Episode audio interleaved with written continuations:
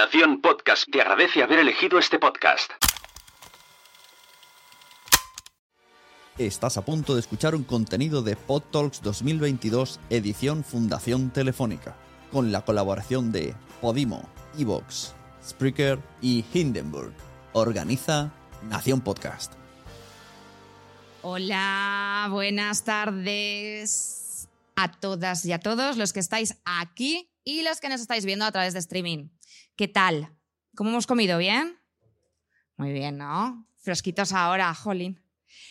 Bueno, antes de empezar me voy a presentar, aunque, aunque ya muchas personas que se han quedado aquí desde por la mañana ya me conocéis, pero yo soy Salud Martínez y os voy a acompañar pues esta tarde a pequeños ratitos y os comento un poquito. Vamos a tener tres mesas maravillosas donde pues estarán hablando, comentando, preguntando los moderadores durante media hora y luego tenemos un ratito para que podáis preguntar pero preguntar de verdad.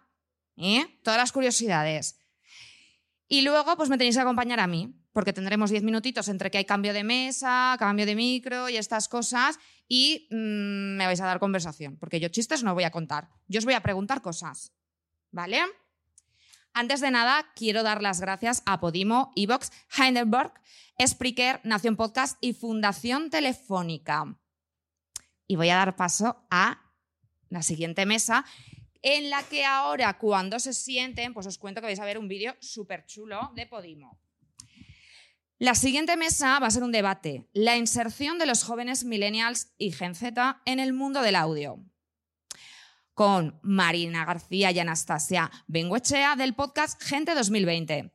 Con Javi Alonso del podcast Media Cultura, Ana Calatayud y Carlos Alemán del podcast Stop Z. Y modera Idoya Cantoya de Podimo. Así que, adelante.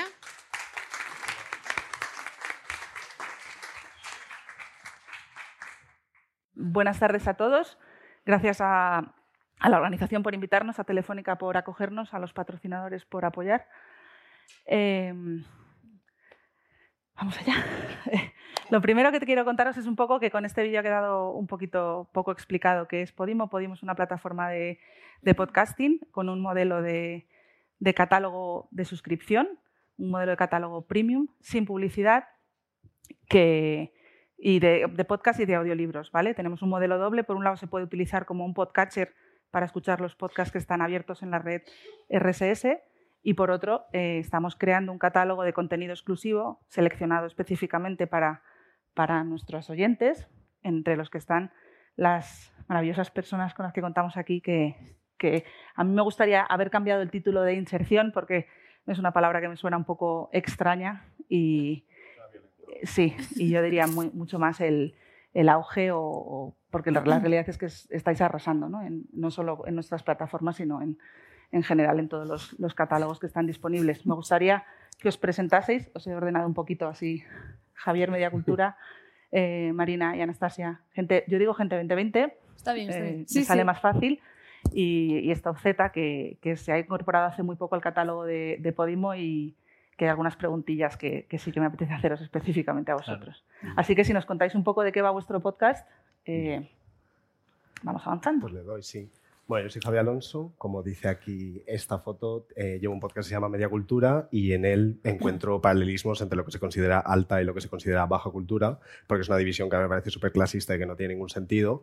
Entonces, mediante esto, pues encuentro paralelismos a lo mejor entre una figura histórica y una celebrity de hoy en día, o entre una teoría política y un grupo de pop, o realmente de lo que sea. Es una idea central muy clara, pero de ahí pues, pueden surgir diferentes eh, formatos, ideas de abordarlo y estoy yo solo.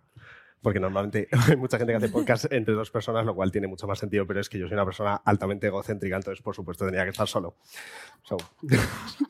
Pero además no es tu, único tu único podcast, porque tienes un podcast de música clásica. Eso es, aún, eso es aún peor. O sea, no solo tengo un podcast, solo tengo dos podcasts solos. O sea, soy una persona terrible. Sí, gracias por invitarme a un sitio tan maravilloso. Eh, no tengo un podcast que está tanto en abierto como en Podimo, se puede escuchar en Podimo, que se llama La Butaca Barata, que es sobre ópera, pero de ópera un poco en, el mismo tono que media cultura en el sentido de querer hacerlo accesible. O sea, no me voy a poner aquí a analizar súper técnicamente una ópera, sino encontrar un punto de conexión para que la gente joven le pueda interesar porque es lo que me hubiera gustado a mí escuchar antes de meterme en el mundo de la ópera. Pues soy una zorra de la ópera. Esto es- ¿Me puedo decir palabrotas? Ah, vale, pues eso ya está. ese, ese es el point. Muchas gracias. Marina. Bueno, no sé si quieres empezar tú o empiezo yo. Empieza, empieza. Eh, nada, dale, sí. Bueno, yo soy Marina García, hago Gente 2020 con Anastasia, que es mi compañera, y básicamente a raíz de un WhatsApp que nos mandamos en- antes de la pandemia, mm, se nos ocurrió la fantástica idea de decir, oye, ¿y si hacemos algo?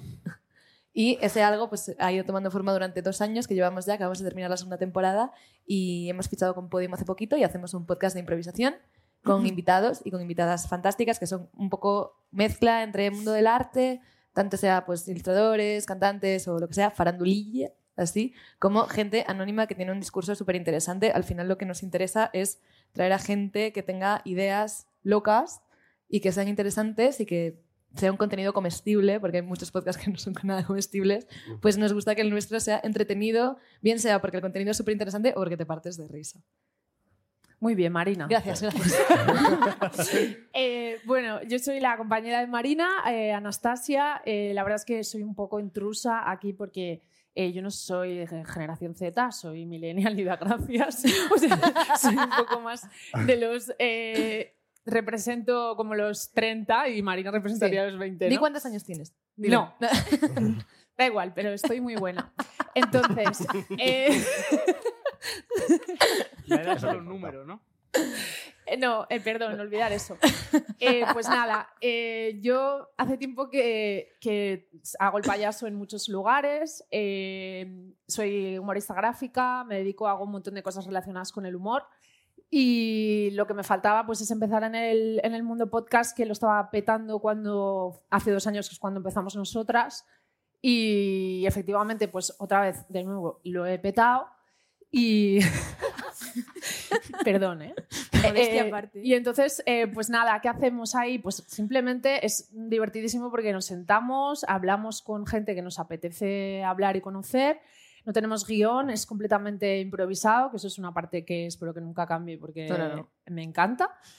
Y pues nada, pues, eh, pues muy contenta y gracias por, por invitarnos. Ole. Bueno, yo soy Ana, Ana Calatayud del podcast Stop Z. Nuestra idea era un poco hacer un podcast generacional, porque sí que veíamos que había muchos podcasts que pues eran generacionales, pero no sé, a lo mejor no se abordaba la imagen intergeneracional de una persona un poquito más joven hablando con una persona de otras generaciones, pues sobre nuestros intereses, ya no solo políticos, sino sociales, culturales, que es lo que faltaba de por qué la gente mayor, por decirlo así, no nos entiende. ¿Por qué no hay un diálogo? ¿Por qué siempre hay prejuicios de que la gente joven pues somos más vagos, más estamos siempre con el móvil, por lo típico que se suele decir, ¿no? De la gente joven entre, de otras generaciones y tal. Y bueno, esta idea era un poco eso, establecer un diálogo, pues, por ejemplo, salir a la calle y, y preguntar a una persona, ¿usted sabe lo que es un meme, por ejemplo? ¿O ¿Usted sabe lo que es el networking? ¿Usted sabe lo que es? Cosas que tenemos como muy presentes en nuestro día a día como jóvenes, como profesionales o lo que sea, pero a lo mejor la gente mayor se les queda como un poco lejano. Y eso, entonces nos pusimos los dos manos a la obra y, y estamos muy contentos. Llevamos poquito tiempo, pero muy guay. Sí, eh, yo soy Carlos. Muchas gracias a todos los que habéis venido aquí a, a atender nuestra ponencia. Quería agradecerlo porque no es una hora fácil de venir, la verdad. Siendo andaluz, tengo que decir lo que menos todavía. Yo, porque soy ponente, vengo, pero los demás eh, de agradecer, la verdad. Y lo que dice Ana, ¿no? Al final, nosotros, Ana y yo, nos conocimos porque teníamos cuentas de memes en internet.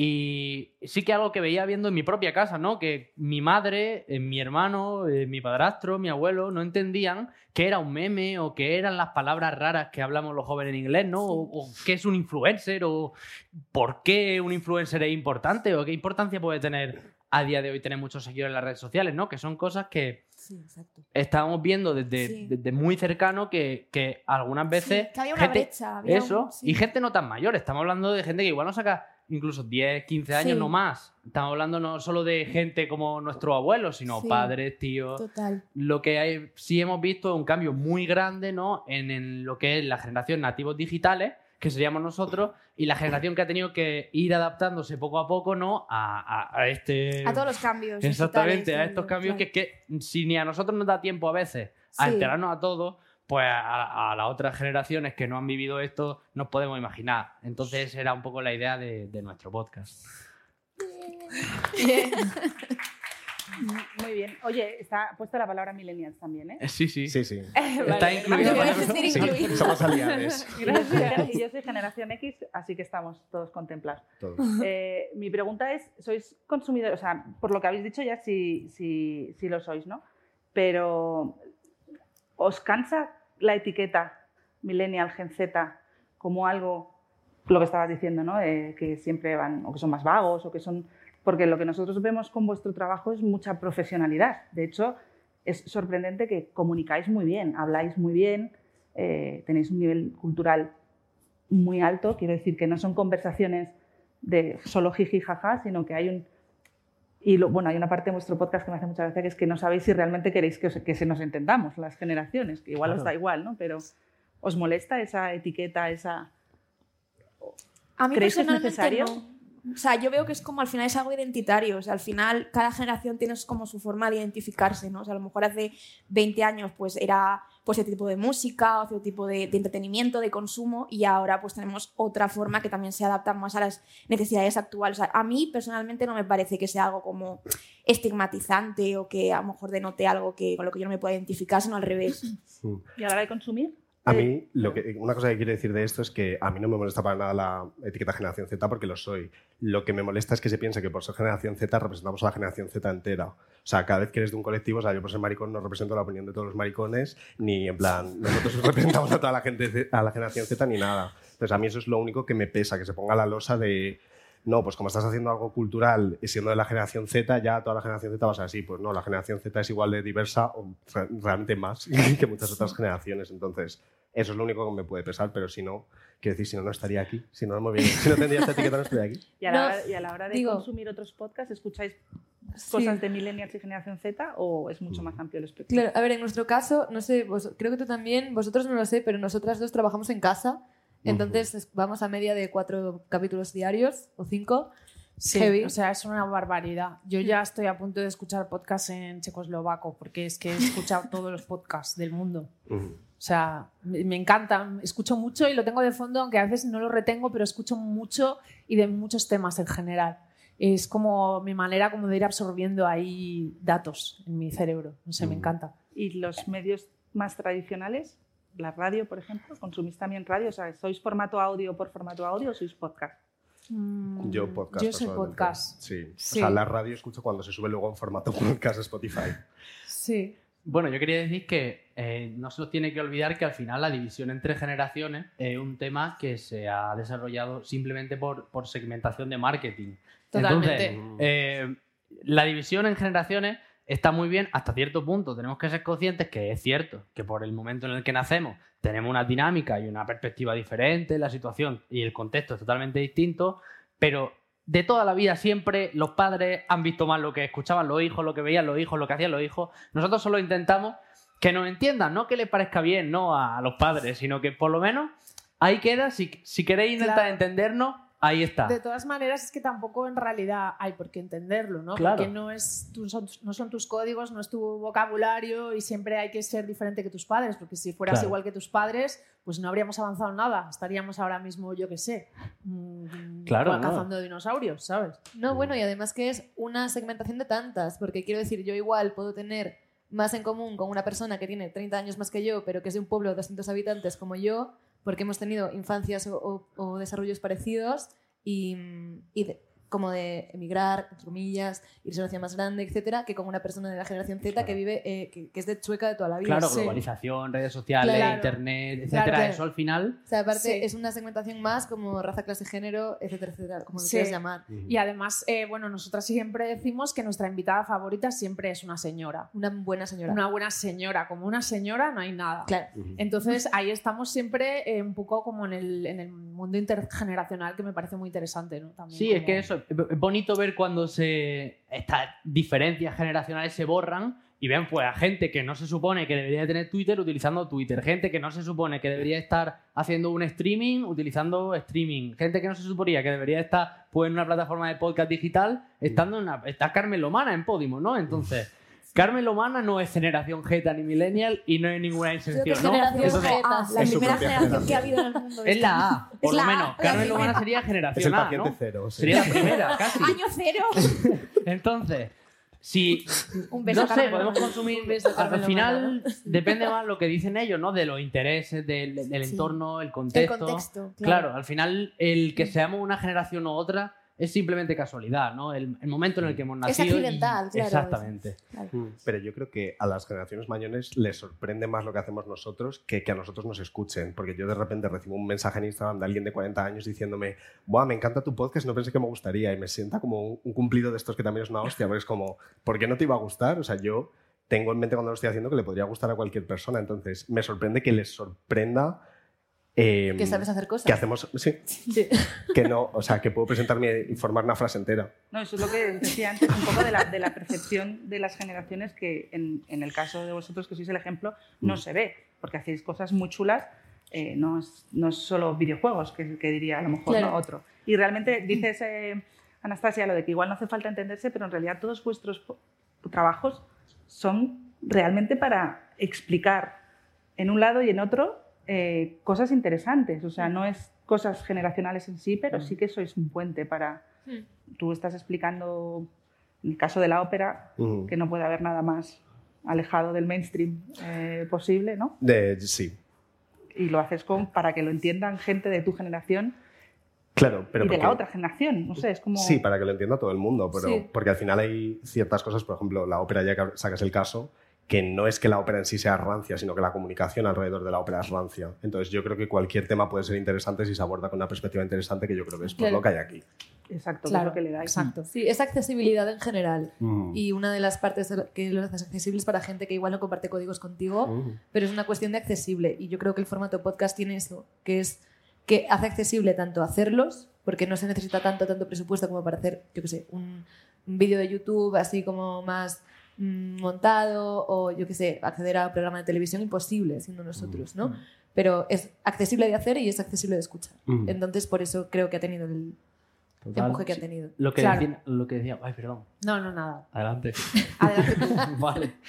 Lo que decía Marina, ¿no? Que al final el internet y todo esto tiene como un elemento democrat- democratizador a la hora de crear contenido, ¿no? Quizás antes para tener un programa de televisión o un programa de radio, pues tenías que pasar por todas las radios locales, por todas las radios, pero ahora tenemos la suerte de que tenemos una plataforma como Podimo, por ejemplo, que apuesta por programas que nosotros podemos tener, que antes era impensable que alguien, por ejemplo, yo tengo 23 años, esta gente se mueve en, en un rango muy cercano, somos todos jóvenes aquí, incluso Idoya.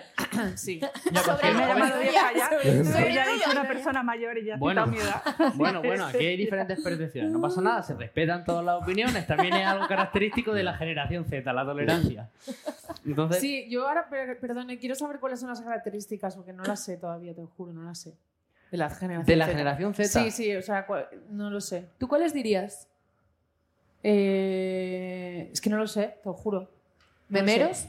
Ah, sí, memeros, exacto. ¿TikTok? Sí, memeros, Yo creo- TikTok. per- perdona, falta yo- de atención, ¿no? Un poco. Puede tema, por ejemplo, yo que me dedico al humor y mi compañero que nos dedicamos al humor y tal, Sí. eh, establecimos de hecho con otro compañero que también se dedica, es que claro, el meme, o sea, ser memero es como una cosa súper nueva, ¿no? Pero ser memero básicamente es hacer memes, no tiene más. Es hacer humor Es gráfico. hacer humor gráfico. Sí. Y lo estábamos hablando que como con el paso de- del tiempo, eh, antes, por ejemplo, hace 30 años, pues se llevaba como el humor preirónico, que era, Sí. pues, yo qué sé, chistes de, de tinte racista, homófobo, machista, las mujeres a la cocina, eh, los maricones tal, me voy a poner así, no vaya a ser. Eh, no, cosas que de verdad eran consideradas humor porque en ese momento su contexto era, lo, era el, que, el que era. Luego llegamos como la generación millennial, post-millennial, que era como un humor irónico, Sí. que era ya más entender el humor como también una forma de, entre comillas, hacer política. Y ahora, por ejemplo, con el, el humor de la generación Z es postirónico, Ujú. que es como nos reímos de hasta las desgracias más absurdas de nuestro día a día, como hacemos eh, humor de, de- de la ironía, pero ya como entiéndola Sí, como algo ya del que absurdo. de lo absurdo. O sea, yo eso, eso, por ejemplo, como humorista, como quieras llamar, lo veo desde, desde esa parte, ¿no? Aparte del humor, que ya hemos desarrollado como varias capas, a llegar a una generación que sea el metahumor. O sea, al final como que todo se desarrolla también, ¿sabes? Mm. No sé. Claro, sí, sí, sí, desde luego un humor más complejo y el meme como formato comunicativo es lo, que, lo que transmite, ¿no? Como formato de una generación. Sí. El La meterte una imagen sí. y un texto y casi cualquier cosa que pongas ya llega un punto en el que nos va a parecer gracioso. Mm. Mm. Eh, o sea, el lenguaje meme sí que me parece como bastante inac- inaccesible para la gente más mayor, ¿no? Sí. Ok. Ahí sí que veo que ven eso y Sí, yo le dicen, enseño "Eh, a ¿qué mi es madre esto?". y me dice, ¿quiénes son? Como si fueran Claro. mis amigos. Y luego están los memes sí. del grupo de chat de tus tíos que te Sí. mandan, ¿no? Que Como los son memes de, memes. de madre, ¿no? Como Sí. que son como más Violín, buenos días, cosas así. Sí, no, pero que también tienen humor, Mm. pero que son como más, pues, ay, los Reyes Magos llegando, no sé Sí, qué, ¿sabes? sí, como sí, ese sí. típico, que sí, es como sí. que tú lo ves y dices, ay, qué majos, memes de padre, ¿no? Sí, Claro. total, Pero bueno, total, total. y- sí. Pero Sí. eso es lo que hablamos, el humor de cada generación se ve plasmado en el formato meme, que es como la simplificación máxima del humor, ¿no? Pues podemos ver como cada generación tiene un humor diferente en el meme que produce o que consume incluso, ¿no? Total. Sí. que lleva audio. Oye, una habéis empezado todos hace poco, relativamente poco. Mm. En el este. ¿Qué perspectiva tenéis a corto o medio plazo? ¿Veis el podcast para hacer una carrera profesional? Eh, ¿Os veis en este mismo formato dentro de un par de años? Yo no sé lo que voy a hacer después de esto, o sea, que no, o sea después de este evento, entonces no, o sea, Lo mismo iba a decir. o sea, en, media hora, en ¿quieres do- decir? en media Yo ya hora, o sea, si en dos años estoy vivo ya veré, o sea, ese es un problema del Javi del futuro, o sea, yo estoy muy cómodo, pero no sé, no sé, voy a decir que sí, Eso también es sí la pelota solo. Hombre, ahora sí decimos que no sonaría muy mal. Claro, ¿no? por no, eso. yo no, yo paso del podcast. No, ahí- ahí- Esto es un entretenimiento. Estoy aburrida. Bueno, os- puede pasar Claro, sí. que os aburráis. Sí, Quiero decir, habéis llegado por unas inquietudes y esas inquietudes pueden cambiar. Sí, como tienes razón. Espero que Eso no también es muy hora. Que esté encantado. Sí. Ana y yo que somos los últimos en llegar, pues desde luego no estamos cansados. Nosotros estrenamos nuestro podcast Hace un eh, mes, Stop hace Z un mes, hace sí. Claro. escaso mes, Mm. 5 de mayo. Pero perdona, Carlos, es que me llama mucho la atención una cosa que ha dicho Javi, que es yo no sé qué voy a, qué voy a hacer mañana o qué voy a hacer dentro de una hora, porque eso también es muy genceta. O sea, el futuro incierto lo tenemos yo creo un poco como bandera, o Y el sea, no saber...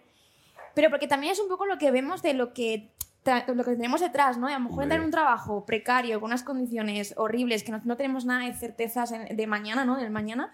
Y es como una cosa que también hacemos humor de ello, en plan, no sé qué voy a hacer después de comer, o sea, o mañana hasta ahora. Es como, ¿sabes? La incertidumbre como intrínseca a la generación Z también la Claro. veo. Sí, somos una Es que no queda otra. Es que no queda otra, o sea, Ya, ya, ya. no tenemos seguridad per se. Sí. Una crisis climática eh, Sí. barriéndonos la vida ahora mismo. Eh, ¿Cuántas crisis económicas hemos vivido en nuestra corta Tres, vida? Eh, Sí. tres, una pandemia, eh, Filomena, o sea, es que hemos vivido tantos desastres naturales que normal que tengamos un pesimismo terrible y pues o, me río de ello o me mato. Pero no, no solo. Claro.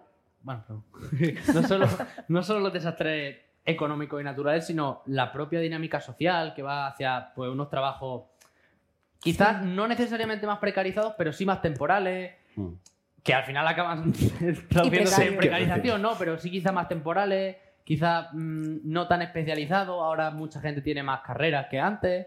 Digamos que la preparación y la competencia es mucho más dura a la hora de encontrar un trabajo, digamos, normal, eh, cualificado, por así decirlo, ¿no? Eh, Sí. Sentimos que es- quizás si nuestra generación lo tiene un poco más complicado a la hora de encontrar más oportunidades, simplemente. Pero vosotros habéis dado este paso. Claro, Os habéis claro, metido eh. en un mundo Claro. que se puede profesionalizar. Mm. O sea, que algo de esperanza. Sí, Sí, eso- claro, algo es decimos Una, una pizquita, algo. Sí. Una Sí. miqueta, ¿no? Bueno, Marina yo creo que somos, vamos a ser dos garrapatas del podcast. porque estamos tan a gusto y nos lo pasamos tan bien que, chica, ¿para qué hacer otra cosa? Pero, pero No sé. vosotros inver- invertís tiempo en cómo mejorar, cómo hacer Claro. crecer, qué, cómo creáis cada uno de vuestros ¿Quieres podcasts. nuestro, el proceso de Gente el proceso 2020? de, de trabajo. A ver, sí. el proceso de trabajo de Gente 2020 es nulo como de organización, no de que no lleve trabajo. Porque ah, es un programa de improvisación.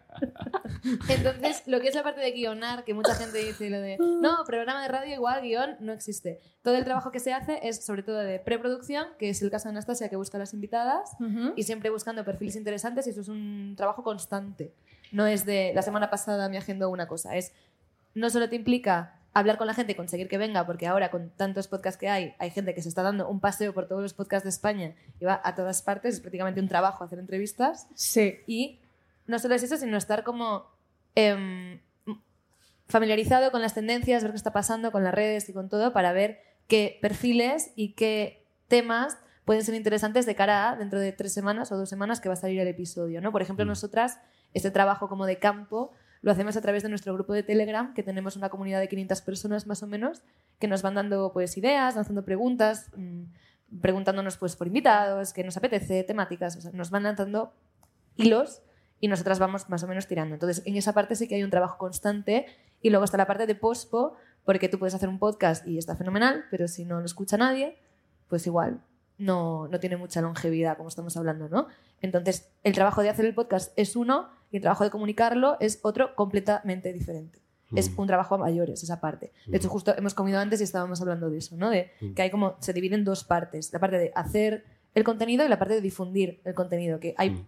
se puede retroalimentar de cierta manera, pero prácticamente son dos trabajos separados. Ujú. Con lo cual, sí, el proceso creativo está dividido en en la preproducción, y en la postproducción y la comunicación, ¿no? Madre mía, hija mía. Me hace gracia vida, porque decís que no hablas. hacéis nada y luego en Claro. realidad Qué es un bien. trabajo. es casi un Sí, full sí. time job. Sí, sí, Sí. ha empezado diciendo Sí, sí, nada. tanto full time. Trabajo cero, has dicho. Luego, Y luego has estado no, no, no, exacto. minutos. O sea, no, a ver, hay mucho curro. Claro, proceso creativo organizado, relativo. Vale. O sea, el- Claro. lo, lo guay es traer a la persona indicada, ¿no? Que es lo, lo difícil. Claro. eh, Porque siempre tiene que ser gente, pues eso, que sepa hablar. También. Siempre. Ayuda. Que A ver, ojo, un Es una cosa momento, que viene bien. A ver, un momento, hay gente que no sabe hablar. No es tan fácil. Así. Tú puedes ser muy famoso, puedes ser cantante, puedes ser lo que quieras, pero luego no te expresas. Ujú. O sea, y eso ha- nos Sí, ha sí. pasado. Una, una duda, ¿vosotros alguna vez, vosotros que tenéis invitada, tú no sé, pero alguna vez habéis tenido que borrar un programa porque el invitado o la invitada No, era es rebolín? que llevamos, tenemos realmente ocho llevamos ocho episodios Vale, y vale. hemos tenido una suerte Gracias bárbara. a, no sé si se dice Dios ahora, lo que se dice, no hemos tenido que descartar ningún programa y los ocho... No, no hemos tenido que tirar del invitado, de verle que está vacío con el móvil, o sea, nos han dado muchísimo juego, menos mal. Ay, tampoco, también que vosotros lleváis muchísimos más claro, programas, claro. muchísimas Claro. más temporadas y muchísimas más historias. Sí. Ya llegará el momento en Sí. el que nosotros Uf. un invitado no nos dé juego seguro. Sí. Uf, Porque o al sea, final... Pero también dice mucho de profesional que un invitado no te dé juego y tú sepas tirar del podcast. O sea, yo eso lo veo súper admirable. Bueno, nosotros tenemos ahí cuerda para rato, pero hay veces que es como, wow, de verdad. Ya, como que no mm, estás Dame porque- algo, por favor. Lo Sí. preguntáis porque vosotras sí que lo habéis tenido que borrar. Sí, Ah, Claro. Sí, O sea, cuando ella se ha reído, cuando ella ha dicho que todo el mundo sabe hablar, yo ya sabía que, que Claro, Que- yo ya no sé lo que estaba diciendo. Puesto bueno, nombre y apellidos. Ya. no, no. Eh, pues, pues sí, que hay todo el trabajo que es tener la persona indicada y después el caos absoluto eh, cuando estamos grabando, porque es realmente muy caótico. Sí. Sí. Vamos cogiendo el hilo de lo que pasa, pero, pero nos vamos por las ramas muchísimo.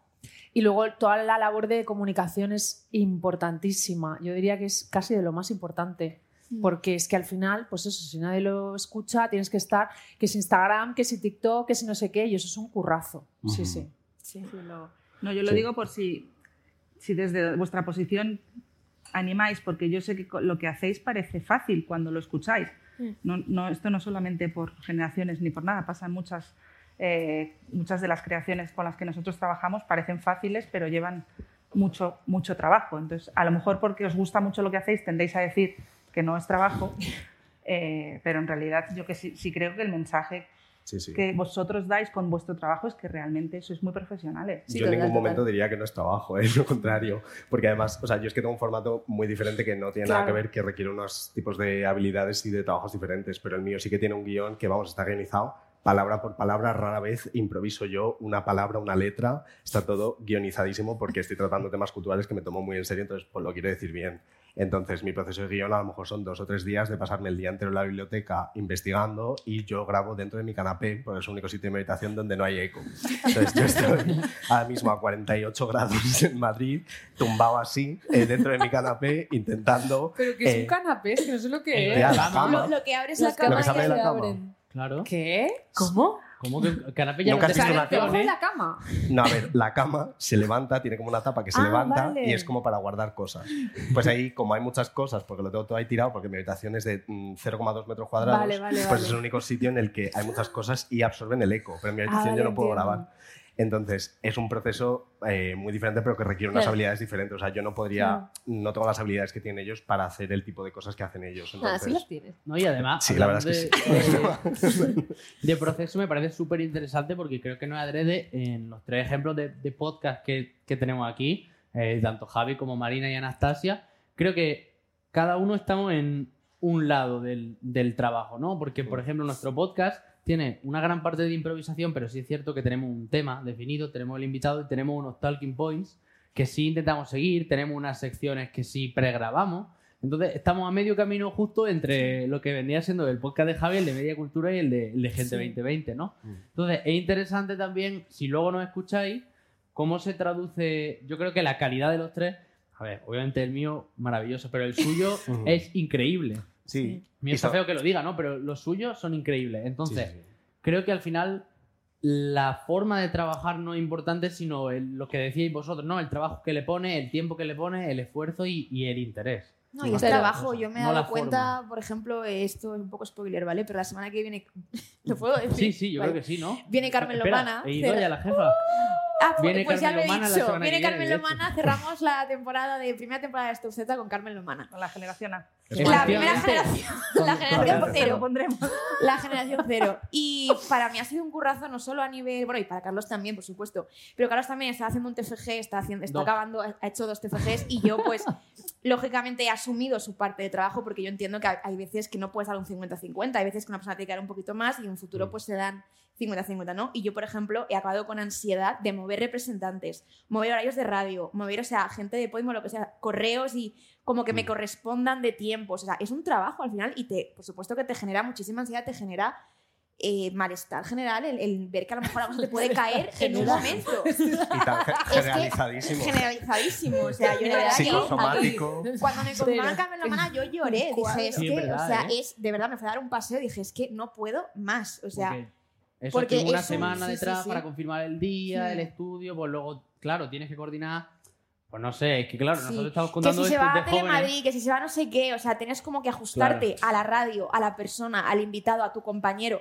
Y es, es un currazo, de verdad. Sí, ¿eh? Yo que me la paga el verdad es que- psicólogo, Podimo, por favor. Lo pasamos facturita. Os paso factura. No, pero a mí lo que me gusta ver es que realmente os lo estáis tomando como una profesión. O sea, Claro. este doble mensaje que me dais de no sé qué voy a hacer luego, pero en realidad Hay eh, ambición. hay sí. una ambición Sí. porque esto continúe como os digo, quizás no en este formato. Yo la verdad es que estoy muy contenta con todos, me parecen estupendos. Estamos súper contentos. No sé si... eh, ¿Dónde estás, Sune? Por aquí tenemos preguntas ya Oh, wow. preparadas. Oh, wow. Y pasamos Claro. con la primera pregunta. Hola, buenas. Hola. Muchísimas gracias. Yo tenía muchas ganas de veros aquí porque os había estado escuchando y me interesaba muchísimo ver vuestro punto de vista y vuestra opinión. Y yo quería pediros ayuda, ¿vale? Mira, yo me encargo de una red de podcast en el Ayuntamiento de Cartagena de la Concejalía de Juventud. Tenemos cuatro programas eh, y los hacen los, los chicos y chicas de los institutos y de la universidad y hasta 30 años, ¿no? Entonces, ¿qué es lo que tenemos? Pues tenemos un equipo que somos los que estamos en la concejalía, que somos o boomers. Yo soy una madre de 52 años, mando memes de esos que habéis dicho. Mi hijo me Es manda duro memes ¿eh? que yo no entiendo. Y mis compañeros, pues eso, tienen 45, 46, 47, que al final es el personal que está en, en la administración pública, Mm. en, la- en- en- en los cargos que se encargan de, de todo eso, ¿no? Entonces había un miedo tremendo a dejarles que ellos decidieran por parte de mis compañeros. Yo, como soy muy loca, no, pues decía, no, no, dejarles la, la Caster Pro, dejársela, se la prestamos y que graben ellos donde quieran. No, tienen que grabar aquí y tal. Bueno, es bastante tutelado. Yo intento ser poco colonialista, ¿no? Y queremos escucharlos a ellos. Tenemos un podcast que se llama Ojos de Perra Azul, que lo grabamos con chavales de Cartagena de Chile, Cartagena de Colombia y Cartagena de Murcia, que es donde está la concejalía. Guay. Y todo gira en torno a un proyecto de educación lectora y de participación juvenil, ¿no? Pero claro, no deja de ser una institución, no deja de ser una concejalía. ¿Qué me recomendáis vosotros para que se animen más? Porque al final los, los, la cantera de podcaster que tenemos, que queremos que continúe, que insistía el ayuntamiento en que comprara tres equipos y solo está, se está usando uno, ¿no? Y me van a echar la bronca por, haber manda- por haberme gastado tanto dinero cuando hay un montón de jóvenes, ¿no? Mm, tenemos ese nicho de los institutos de la universidad, pero no terminan de, enganchar, no terminan de entrar y, y entonces yo tengo una frustración tremenda y pienso que puede ser por el colonialismo y porque nos ven muy boomers. No, no sé. Y eso que el, el que lleva los- el podcast más escuchado es un chaval de 21 años que había participado de voluntario en la concejalía. Es decir, que intentamos que sean ellos los que, los que estén allí y a mí me vendría de muchísima ayuda algún consejo para transmitírselo a mi equipo de boomers. Yo sé que estoy moderando, pero el primero que le daría es eh, que les escuche Sí, para que vean las cosas diferentes que se pueden hacer con la calidad que se pueden hacer. Creo Sí. que el ejemplo es siempre el mejor consejo. Pero necesitas ayuda para que más gente. No entiendo muy Yo bien exactamente tampoco. cuál es el problema. para ¿Qué- que, se, an- para para que que se se animen. animen más, Claro. porque conforme van cumpliendo años se nos desenganchan. Pon comida. Comida, ¿verdad? ¿Les, ¿Les pagáis? Eh, a los que llevan carga de hacer guion y reunirse y tal, sí, ¿eh? Fenomenal. Sí, Qué guay. sí, claro, claro. Eso era una cosa importante. Claro. Yo creo que el, el- el proyecto que es muy sé. bonito y, y tiene muy buena intención, pero desde lo que he visto, bueno, hablo, creo, igual me, me- me paso como el que recién más está salido del sistema educativo, ¿no? Al final, eh, este tipo de proyectos muchas veces los alumnos lo vemos como, ahora el profesor quiere que me haga un podcast. No como que nos están incitando a, joder, pilla la, la, Procaster y grábate lo que quieras y a ver qué sale. ¿Sabes? Y luego puede estar bien, puede estar mal, puede ser aburrido, puede ser divertido, puede ser una barbaridad que no se pueda publicar en ningún lado, puede ser cualquier cosa. Pero que los niños, mi consejo sería que cojan, en, incluso en horario lectivo, en, en clases que tengan algún tipo de relación, obviamente, ¿no?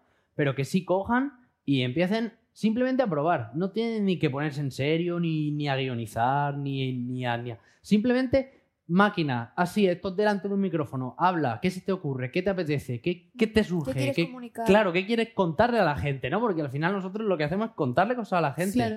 Aunque tengamos invitados, o en el caso de Javi no, contamos cosas a la gente, incluso con invitados, nosotros, el tema lo elegimos nosotros, la conversación la, la- la dirigimos nosotros. Entonces, mi consejo sería ese, preséntaselo como una alternativa que pueden hacer, como, como una opción en plan, oye, esto lo está petando, tenéis a gente que podéis ver, pues, los influencers que seguís en redes sociales, en TikTok, toda esta gente está haciendo esto en plataformas como esta. ¿Por qué no coge esto y prueba? Claro. Que luego sale bien, que luego sale mal. Pero es que y si que no, nosotros no estaríamos aquí. Que sientan que su perspectiva importa también. Claro, Y que- Claro. Claro. claro, que no es algo impuesto tiene por el ayuntamiento, ni por el claro. instituto, ni por nadie. Y que tienen algo también que decir, yo creo que Y es que no súper importante obligatorio. que, se da- que sea un interés Que no genuino por su parte, claro. Sí, o sea, si Sí. realmente lo que quieres es que ellos tengan pasión y saquen de dentro como pues, podcaster o, o comunicadores, lo que sea, tiene que salir de ellos. Nunca, jamás, yo creo que se puede forzar, y menos a un niño o a alguien que está en, en esa etapa, porque suficientes cosas nos fuerzan ya en el colegio, ¿no?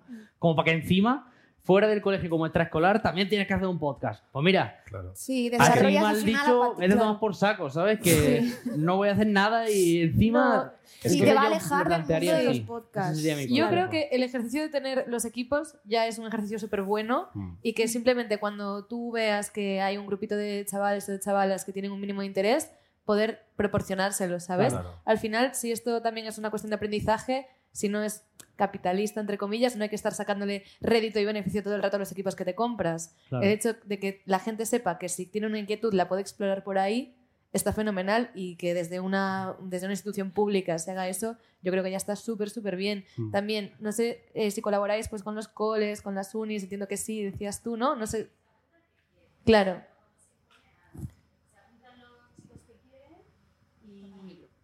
Y graban, salvo uno, que sí que es educación lectora y que va sobre lectura y literatura, el resto son abiertos y son Claro. libres, ¿no? Pero no terminan de, de entrar. Hay uno que se llama Falsos Positivos, que es una maravilla, y, y no, no, no quieren continuar. Claro, a ver, también estás en una etapa en la de, de probar cosas, ¿sabes? Quiero decir, yo mm, lo dejé todo, todo, tampoco, pero yo hacía mazo de extraescolares y con 17 lo dejé porque empecé a fumar porros, quiero decir, y no es porque no me gustase. Yo igual. claro, o sea, que es una etapa en la que pocas cosas te duran, ¿sabes? Que simplemente con el hecho de que se empiezan a familiarizar con el formato, a, a tocar las cosas, yo qué sé, que Totalmente. imagínate, Sí. si tú haces un- una cosa en la universidad, colaboras con un profesor y un trabajo, en vez de entregarlo escrito, lo entregas hablado. Pues ya empiezan a, a como to- cacharrear, a, a verse, a escucharse. Y además también es difícil eh, poner el- la grabadora como elemento de comunicación mm, appealing para la gente más joven, porque al final tú alta- tu altavoz ya lo tienes, que es tu teléfono. Y además es inmediato y lo pongo en mis redes, a mi bola, sin que nadie me lo mire, con lo cual tienes competencia bastante heavy. Claro. Entonces, Claro. Yo creo que el hecho de estar disponible está fenomenal. Si podéis hacer alguna actividad en colaboración con gente, está fenomenal también. Pero eso, que es una etapa en la que estás probando cosas y Mm. pruebas. Sí, yo creo y ya que está.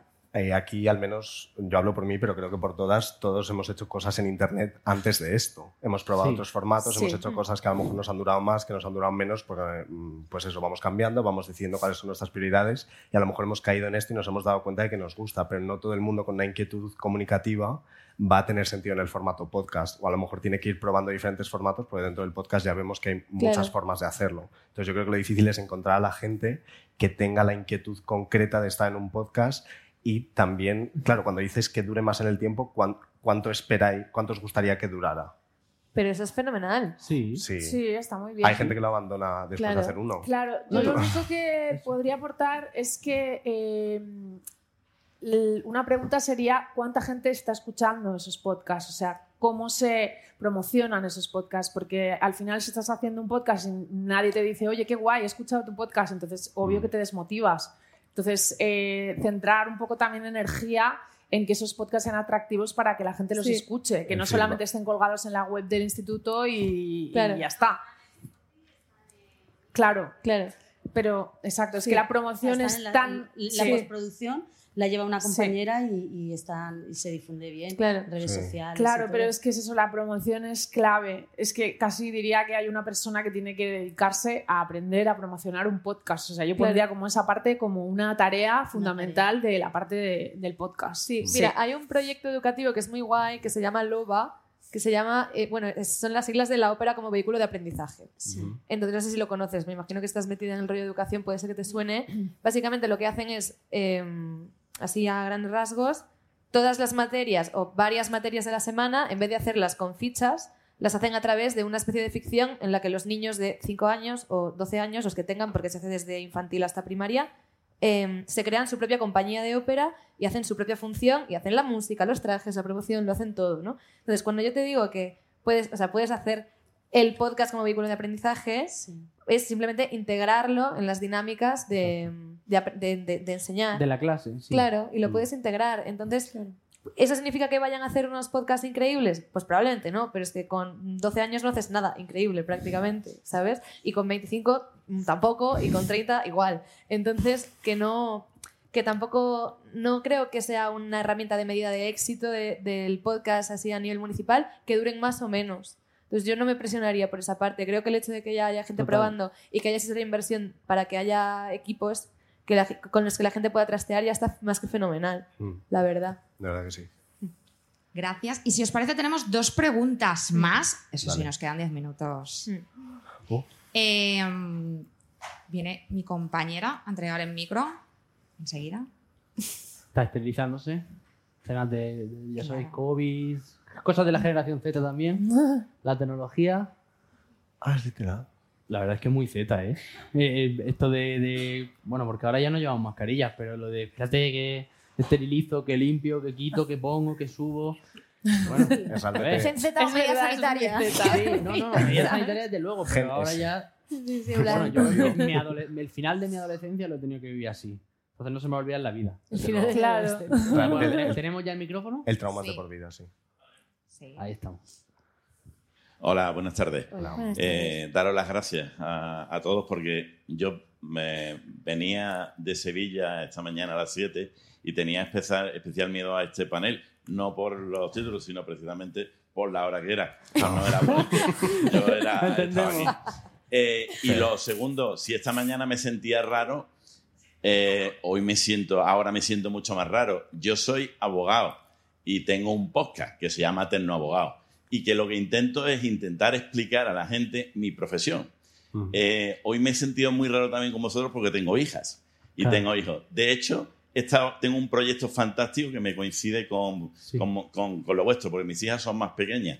Pero lo curioso es que lo que estáis transmitiendo, todas las generaciones al final piensan lo mismo. Yo no sé si soy A, Z o B, pero yo a mí- aquí me siento a gustísimo. Y creo que lo que nos une es precisamente algo como lo bonito que es hablar con la gente, transmitir emociones. eh, y eso es bastante. De todas maneras, eh, sí que me gustaría que me dijera, porque mis hijas tienen 13 años, Sí. y te digo a ti, Carlos, porque ya crees andaluz y, y tal, mis hijas tienen 13 años. Vale. Nosotros hemos ido, cuando nos vamos de viaje, hablamos precisamente de conceptos. Hablamos, de, hablamos realmente de si sabemos eh, hablar el mismo lenguaje. ¿Me das algún consejo o me podéis dar algún consejo como generación, no sé, la que sé, la que sé soy yo, eh, para hablar con ellos y para entenderles? Porque daros cuenta, yo empecé con, con Tecnoabogado, además planteando una cosa que igual a vosotros os parece una tontería, pero yo decía, yo siempre me ha encantado las nuevas tecnologías. Cuando yo hablaba de nuevas tecnologías, decía que las nuevas tecnologías, desde el momento que hablas de nuevas tecnologías, ya se han quedado atrás, ya son obsoletas. Pero en nuestra generación piensa alguien que entiende la nueva tecnología por el mero hecho de manejar un WhatsApp. Eso es Es verdad, lo peor es que es verdad. La- es la lo peor- es que lo peor es, es- es que es así. Entonces, y realmente poneros un poco en el peligro que supone también estas nuevas tecnologías para nosotros. Me voy a poner en ese lugar, en, el lugar de esta generación. Las nuevas tecnologías ahora mismo, toda la administración va a ser electrónica, todo va a ser electrónico. Nuestra generación, y yo intento enseñar a través de mi podcast, nuestra generación no sabe cómo funcionar con las nuevas tecnologías. Yo espero que por parte vuestra, por parte de esta generación, que ya te digo que el panel me ha encantado, porque yo no tenía, yo no esperaba nada de, na- de la generación Z ni de Millennials, no lo sé, pero sí Yo que es verdad tampoco. que si Gracias. vosotros, no, no, pero no, por- no, no tenían ningún, no nada, nos no tenía nada preconcebido, no tenía nada, nada preconcebido, pero habéis demostrado en el panel que en realidad hay mucho detrás y que viene una, viene algo genial. Entonces, a enseñarnos también a nosotros, no lo dirijáis solo a vosotros. O sea, quiero decir, yo sé que vuestro público objetivo será vuestro entorno, pero No. nosotros también necesitamos podcasts de ese tipo. Bueno. y lo digo de no. también podemos. Pero- El, el público objetivo, los algoritmos, que suban también, que esto también nos llegue a otro público. Claro. Es, lo que, es lo que digo. Si ¿Cómo era tienes Podimo, puedes llegar. José Luis José Plana, Luis. tecnoabogado. Bueno, José Luis, José Luis está bien, yo creo. Muchas gracias, José Luis. Por lo primero, el tema de comunicación con, con tus hijas que son más jóvenes, 13. Pues mira, lo que te digo es que José Luis, felicidades, porque ojalá mis padres con 13 años hubieran tenido interés en preguntarme lo que es duro, ¿no? Pero es, así, es verdad, hasta ahora mis padres no, no se han preocupado. He tenido que hacer un podcast, he tenido que tener una cuenta de memes para que pregunten qué cojones está haciendo, niño, ¿sabes? Entonces, así es mal dicho. Es mal dicho, pero es así. En plan, hasta que haya un punto en el que tengo un montón de seguidores y de repente empiezan a ver que, es que hay un podcast y hay una plataforma y no sé qué, ahí me hacen caso. Pero el hecho de que tú, José Luis, ya estés escuchando a tu hija con 13, eso yo creo que ya es Sí. mucho trabajo. Claro. Eso. Bueno, preguntando y escuchando, ¿sabes? Interesándose i- o igual por, por el mundo en el que viven, porque sí es verdad que todas las generaciones cambian, pero la nuestra cambia especialmente rápido. Y es muy fácil quedarse atrás. Y creo que también vosotros, pues a los que se os llama boomers, a la gente que se os llama mayores muchas veces despectivamente, no, no, es verdad. Que me has No, aquí, aquí, aquí os voy a, os voy sacar el, el- el gato del agua. Es que no tenéis ninguna culpa de que la, la tecnología avance así. Es que no tenéis ninguna culpa de haber nacido cuando habéis nacido y que en medio de vuestra vida os hayan cambiado de una hostia cómo funciona el mundo. A ver, yo también me quedaría rayado. Entonces, ¿qué menos? Que, ve, ahora ya estoy hablando como generación Z y me podéis entender perfectamente. Todo reís, todo entendéis y el mensaje llega. No, no es un tema de, de término, es un tema de escucha. Claro. Si estáis dispuestos a escucharnos, Está dispuesto a os va a llegar. Sin ningún problema, ya lo digo, porque claro somos. Porque aquí se ha hablado de porros, de maricones, de hostias, de cojones y de lo que sea. Lo que nos Y no tenemos ningún problema en hablarlo, porque así es Sí. nuestra generación, porque es lo que nos ha tocado. Entonces, ese es lo único que, que tendría que. Con nosotros sí. Claro, claro. Sí, pero por ejemplo, yo lo veo en nuestro podcast que, o sea, nuestro target como objetivo realmente no solo gente joven. O sea, yo, No, mi abuela mío. está enganchada a mi podcast. Mi, abuela tiene 85 años.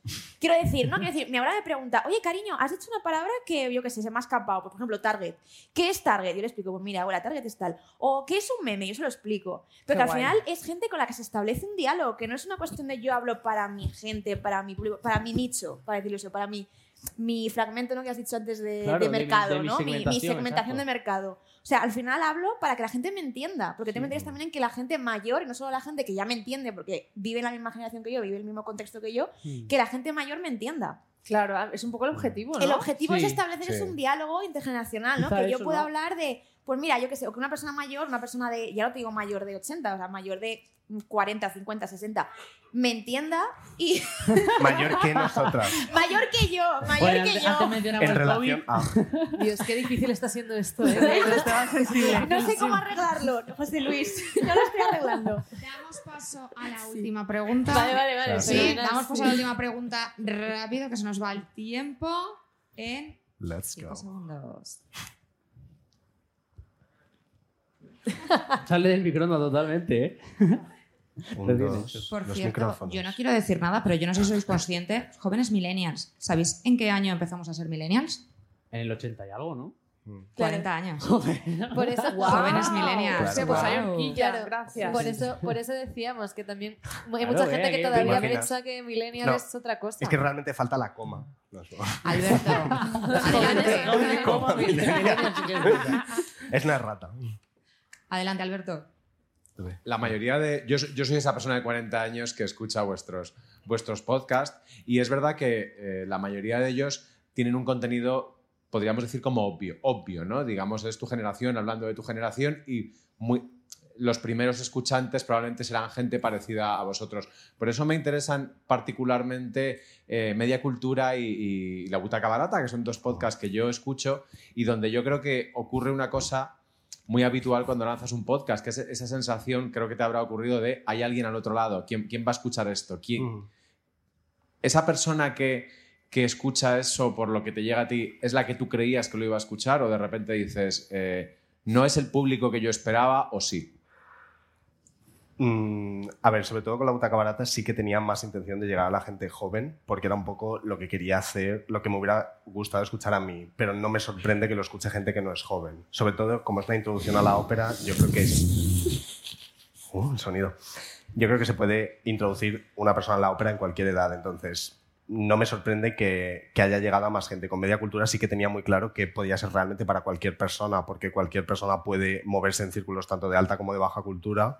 Entonces, si a lo mejor eres una persona de 50 años que solo consume baja cultura y de repente dices, hostia, ¿por- mm, ¿con qué está relacionando a Lady Gaga? Ah, esto, pues a lo mejor me interesa. Entonces, realmente mm, no me sorprende que lo escuche más gente, pero porque también yo vengo a hacer vídeos de YouTube que a lo mejor yo sí que pensaba que lo iba a escuchar gente joven y luego el público era mucho más amplio. Entonces, esa idea ya venía venía dentro de mí. Si esto fuera lo primero que hubiera hecho de contenido en mi vida, a lo mejor sí que hubiera dicho que hace una persona de mm, 40 años escuchando esto. Pero al final, pues yo creo que soy una persona interesante, entonces me puede escuchar cualquiera. Ole, ole. Eh, Yo no he entendido muy bien cuando al inicio lo que decía de que los podcasts son, o nuestros podcasts son obvios o algo así, ¿no? Mm.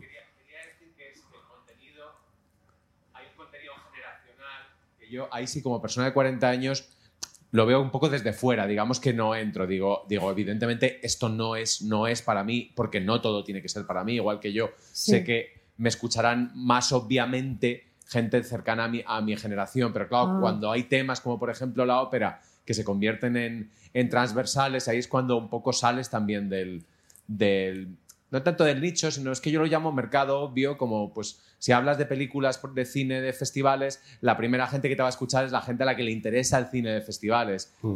Yo me refería a eso, a salir, Ah. del, Claro. a salir del primer Del nicho, ¿no? círculo. Así Sí, al pero, del- vale. Claro. pero en este caso Pero- yo creo que, por lo menos en nuestro caso, es un poco prejuicio, puede ser. Porque, No, no, por no. ejemplo, Es que, es que es un 13 prejuicio años. clarísimo. pero Es Mm. lo que yo quería ¿Sabes? decir, que, que lo primero que hay que romper es ese prejuicio. Yo he Claro. escuchado vuestros podcasts, eh, sobre todo gente 2020, con muchísimo prejuicio al principio, Claro. muchísimo. Que es natural, que, que lo ten- lo ten- todos tenemos prejuicios contra lo que, lo que no tenemos cerca. Y luego eh, a veces he entrado, a veces no he entrado, pero que romper esa primera barrera del prejuicio mm, no, es, no es fácil y a veces tampoco quizás sea necesario. es Bueno, decir, sobre todo no es nuestra responsabilidad tampoco. Claro.